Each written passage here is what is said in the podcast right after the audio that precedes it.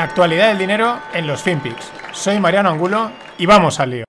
Can we just ask you how happy you're feeling right now? I'm bloody miserable, actually. Pubs are shut. What do you expect? I'm not being critical of you all. I really mean this. It was legitimate questions you're asking me. Asking me, well, you know, guess what? Employers can't find workers. I said, yeah,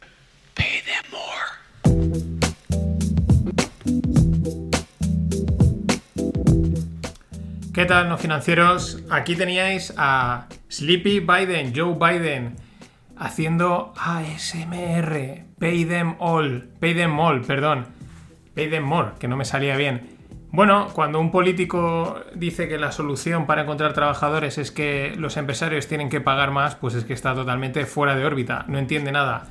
No dudo de que hay empresarios que probablemente pues mm, sean del puño cerrado y prefieran pagar poco, pero estoy seguro que hay otros tantos que si no pagan más a, los empleados es porque no pueden, porque los están eh, atados por burocracia, por impuestos y por movidas así. Qué fácil es decir, oye, estiraros y pagar más si no encontráis eh, trabajadores. Ya digo, es de estas, mmm, quitando la anécdota del ASMR, ahora pondremos un poquito más de ASMR de Biden porque se ha soltado totalmente en esa línea de vídeos de YouTube. Mmm, tiene también salida, ahora veréis qué, qué divertido. Pero la verdad es que es un mensaje mmm, peligroso, bastante peligroso, bastante en esta línea del grid reset y del rollo este... Mmm, pagar más, ya, claro, como si fuese tan fácil, amigo. Pero vamos con, No sé si es que va a estrenarse un canal de, ASMR, ya sabéis que es esto de hablarle así tranquilamente para relajar y tal, tiene. funciona. Fijaros. I got them $1.9 trillion relief so far. They're going to be getting checks in the mail that are consequential. I wrote the bill on the environment. Pay them more. This is an employees employees bargaining chip now. What's happening? Acojonante, acojonante. Eh, se reían de Trump, pero este tío está como una regadera, o sea, de repente te sale con estos discursos o con este tono de voz raro, el otro día haciendo una coña, otras veces se queda callado. Yo no sé si está mayor, demente, eh, realmente es un personaje, eh, pero de verdad, va, van a, yo creo que al final se va a acabar echando a Trump de menos, pero por lo menos él mantenía siempre su línea cañera, ¿no? Su línea, como hemos oído alguna vez, y seguro que volvemos a ir, pero esto es, es el presidente de los Estados Unidos, la, a priori la mayor potencia económica del mundo, y está haciendo de coña, evidentemente, ASMR. En fin, ver para creer. Y ojo a esta noticia, Israel restaura el uso de la mascarilla. Y es que esto es como. Es una de cal y una de arena. Ahora que estamos ya todo el mundo saliendo, fuera mascarillas en prácticamente todas las partes del mundo, que si la gente vacunada. Vuelven a lanzar las noticias que a veces dudan, no, dudas si es para. Mmm, tienen un efecto como, bueno, que la gente no se venga arriba, ¿no? Como para mantener la calma, que no se, sea el despiporre.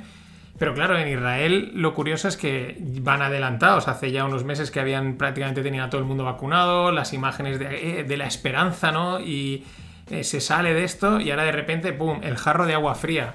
También está saliendo que si la variante Delta está disparándose. Esto eh, es duro por el tema sanitario y porque hay gente que ha perdido gente y toda esta historia, pero a nivel informativo es realmente roza lo esperpéntico y lo chistoso.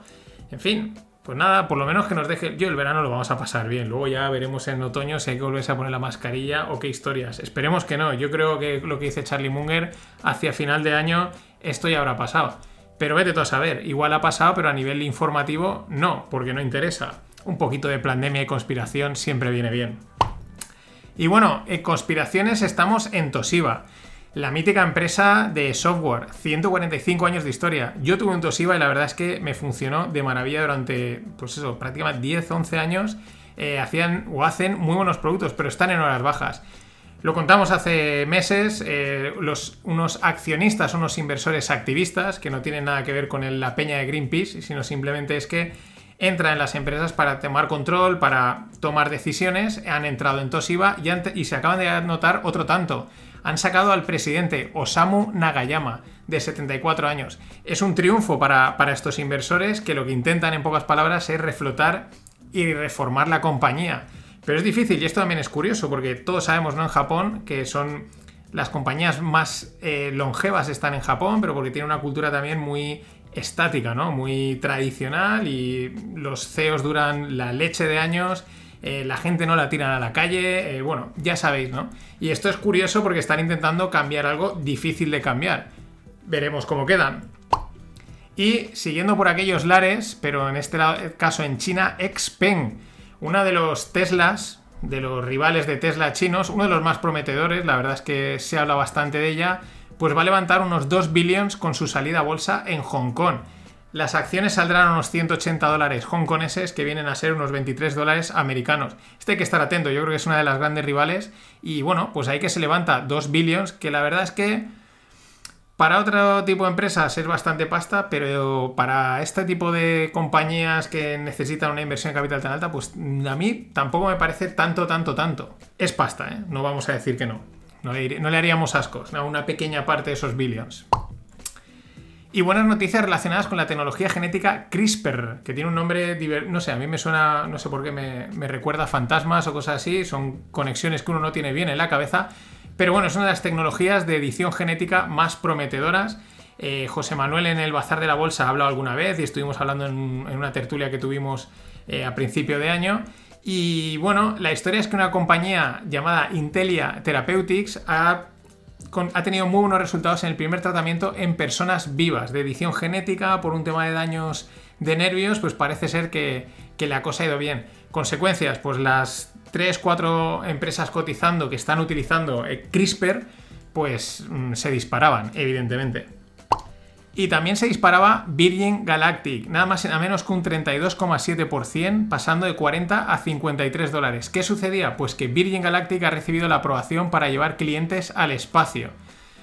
La peleita que llevan entre Branson, Bezos y Elon Musk, con su SpaceX, Blue Origin y Virgin Galactic, cada uno con un... Bueno, Virgin Galactic, por lo menos a nivel de diseño y de concepto, es un poco distinto. Yo creo que Blue Origin se parece un poquito más, por lo menos los cohetes, a los de SpaceX y estos parece que llevan otro rollo un poquito más, eh, naves más chulas, pero ojo, eh, un 32%, nada más y nada menos. Y para cerrar esta parte, un fan fact. En el, hasta ahora hemos vivido 108 billones de humanos, hemos existido 108 billones de humanos de los cuales, pues actualmente con vida hay 7,3 billones, ¿no? Que somos los que estamos vivos, 7.300 millones. Es decir, uno de cada 15 aún está vivo. Fijaos la, desproporción, ¿no? Como el crecimiento, ¿no? Bueno, un fan fact de estos, pues para decir, bien, no me ha aportado nada, o bueno, pues mira qué curiosidad, me puedo ir ya. Cerrado el día conociendo algo distinto.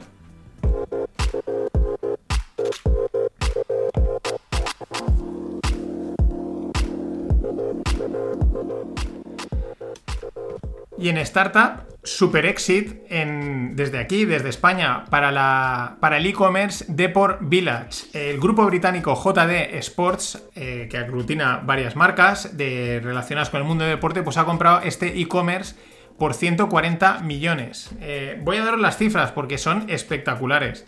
Eh, Deport Village fue fundada en el 2012 y ha tenido unos crecimientos espectaculares en estos últimos, pues en todos estos años. El primer año facturó 500.000 euros. Al siguiente triplicó hasta 1,7 millones. Al siguiente, es decir, en el 2013, duplicó de 1,7 a 3,5 millones de facturación. En 2014, es decir, al siguiente, vuelve a duplicar prácticamente 6,4 millones. Al siguiente, en el 2015, no llega a duplicar, pero casi 10 millones de facturación. Y ahí llegó otra ronda de inversión de unos 7 millones con la que empezaron a, vender material outdoor. Que este fue el gran salto, porque ahí pasaron a facturar nada más y nada menos que 25 millones en 2016, 35 millones de facturación en 2017.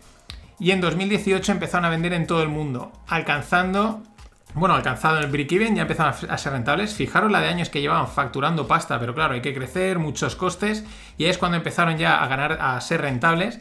En el 2019, 60 millones de facturación y el año pasado, con el tema de la pandemia, pues los e-commerce se dispararon, compra de material deportivo para hacer en casa, etc. 117 millones de facturación. Quedaros con este detalle, que este yo ya lo había oído por ahí de así de, deducciones que haces, pero este lo, confirma. Se ha vendido por 140 millones. Una idea es que eh, los e-commerce se suelen vender por un año de ventas, por un año de facturación. Te das cuenta, el año pasado 117, se ha vendido por 140 porque serán las proyecciones de este año. Eh, hay, normalmente las empresas más tradicionales pues se suelen vender a 10 veces beneficios, pero los e-commerce pues esta es una, una, cifra que podéis tener en venta. Cuando a veces digan, no, factura tanto, no se ha dicho la cifra de venta, pues podéis hacer la facturación, por ahí habrán estado rondando 140 millones para, pues bueno, un, proyecto además, lo comentaban en el mundo startup, de los que, oye, un e-commerce de deporte cuando salió, bueno, pues la gente tampoco le parecía para tanto, bueno, no parece tan innovador, pero oye, los tíos lo han hecho perfecto, han tenido, bueno, toda una plétora de inversores, están prácticamente, yo creo que todos los principales business angels de España han estado aquí metidos, han sabido darle bien, y bueno, otro éxito más, esto siempre es bueno. Y eh, super, otra super compra, pero está ya más bestia. Visa adquiere Tink por 2,2 billions. ¿Qué es lo que hace Tink? Es una plataforma sueca de Open Banking. Yo hace dos o tres años me inscribí porque me salió la publicidad y te llevan a pagar, pero no me, no me, no me cogieron, ¿no? O sea, te decían, eh, si nos das los datos de, para conectarnos a tus bancos y tal, pues te llegan a pagar hasta 250 euros. Y dije, bueno, pues a ver, me apunto, oye, te sacas esa pasta y pruebas, ¿no? Eh, lo que pasa es que al final pues tuve una llamada con ellos y me dijeron, bueno, es que los bancos que tienes no, ya los tenemos traqueados, ¿no? Pero lo que querían es conectarse, ver cómo usas las cuentas, eh, sacar información, todo desde un punto legal y, de ahí pues construir esa Open Banking Platform. Pero bueno, nada, 2,2 billones ha alargado Visa y esto lo hemos hablado bastante. Los Open Banking, estas APIs de conexión, de información, de datos que integran productos, servicios, bancos, financieras, aseguradoras, ahí es donde está el jaleo? Yo sí le he metido mucho tiempo, mucho estudio y pienso que es un activo que, que debe de estar en el portafolio de cualquier inversionista. Es un activo que tiene valor, valor internacional, que se cotiza con enorme liquidez a nivel mundial y que por eso debería estar en cualquier portafolio. Lo finito del Bitcoin, los 21 millones, es la clave de todo el tema. Por eso decía yo lo de Ethereum, ¿no? Que mientras no tenga una cantidad finita de emisión, pues yo no, les creo nada, man. Pueden emitir más y se deprecia tu, activo, ¿no? Es el Fiat es un fraude. O sea, mira, yo crecí, empecé mi carrera profesional en el 81. El peso estaba a 20 por 1. Hoy estamos a 20 mil por 1. A mí no me cuenten. Y eso es aquí en México, pero si lo hacemos en Venezuela o en Argentina o en Zimbabue, sí, las cifras pierden toda proporción. Entonces, el fraude del fiat es una cosa inherente al sistema fiat y lo estamos viendo ahorita suceder en Estados Unidos. La emisión monetaria se fue a la luna, ¿me entiendes? Entonces el dólar como moneda dura pues es una broma. Si hoy Ricardo Salinas Pliego viajara 30 años en el futuro y pudiera elegir tres formas de dinero, activos, bienes, ¿qué se llevaría? Oro, plata, bolívares, pesos argentinos, pesos No, no, no, no, no, no. Ni nada de fiat apestoso por ningún motivo. Ni un peso, nada. Ni un papel fiat, ni un papel fiat. Sí, definitivamente. No, yo sí me llevaría los bitcoins. Unos bitcoins, sí. Cómo no, aquí era un audio largo, pero había que ponerlo. Este Ricardo eh, Salinas, un multimillonario, un magnate mexicano, alabando Bitcoin. Evidentemente, toda la tropa Bitcoiner enseguida salía, ¡guau! Otro billonario apoyando Bitcoin, es que esto es bullish. Y dices, calma, vamos a calmarnos un poquito. No digo que no, pero este señor, uno de los negocios que tiene es un banco, el Banco Azteca, fundado en 2002 eh, con operaciones en México, Guatemala, Honduras y Panamá. Y qué casualidad que cuando Bitcoin está empezando a sonar, porque lo están algunos gobiernos, como el de, el Salvador, eh, pues dándole una cierta validez legal y parece pues que puede tener su hype en la zona eh, de Sudamérica, pues aparece un alto financiero con el rollo el fiat es, el fiat es malísimo, Bitcoin sí, mm, eh, haciendo una comparación bastante, eh, bastante ligera, ¿no? Porque mete en el mismo pack el dólar y la moneda de Venezuela o la moneda de Argentina. Eh, vale, sí, es todo fiat, pero hay distintos tipos de fiat. al final, pues mi, mi, suposición es que él ve el filón. La semana pasada os ponía el audio de, este inversor que decía, aquí lo que hay que ver es dónde están las palas, ¿no? Como en la época del, del oro, y el que se forró fue el que vendía palas para excavar oro, para buscar oro, no el que buscaba oro. Pues esto yo creo que va por los tiros. Este ve el tirón, ve la inercia y dice, ¿yo qué, qué va a ofrecer un banco? Un banco tiene ahí el negocio de ofrecer la transacción, es decir, compra-venta, comisiono y dos, la custodia. Yo te los guardo y te como una custodia. Por eso no me extraña que ahora de repente este aparezca a decir que ah, es que el, rollo walk, el rollo walk fiat de "Uf, es que el fiat es una, una mierda, no sé qué. Ya, pero y todos los millones que tú has hecho durante todos estos años eh, gracias a, a esa devaluación de fiat y a tú estar en un lado financiero, de eso no hablamos, ¿no? Es que esto es acojonante. Como, mm, mm, pues eso, lo que digo siempre, un panadero no te va a decir que el pan es malo. Y esto pues mm, van por ahí, van por ahí los estilos. Así que mucho ojo porque enseguida empiezan a subirse al carro, a darle bam, bam, a algo que, que, hay, que hay que dudar un poquito, hay que dudar un poquito. Y luego otra noticia también curiosa.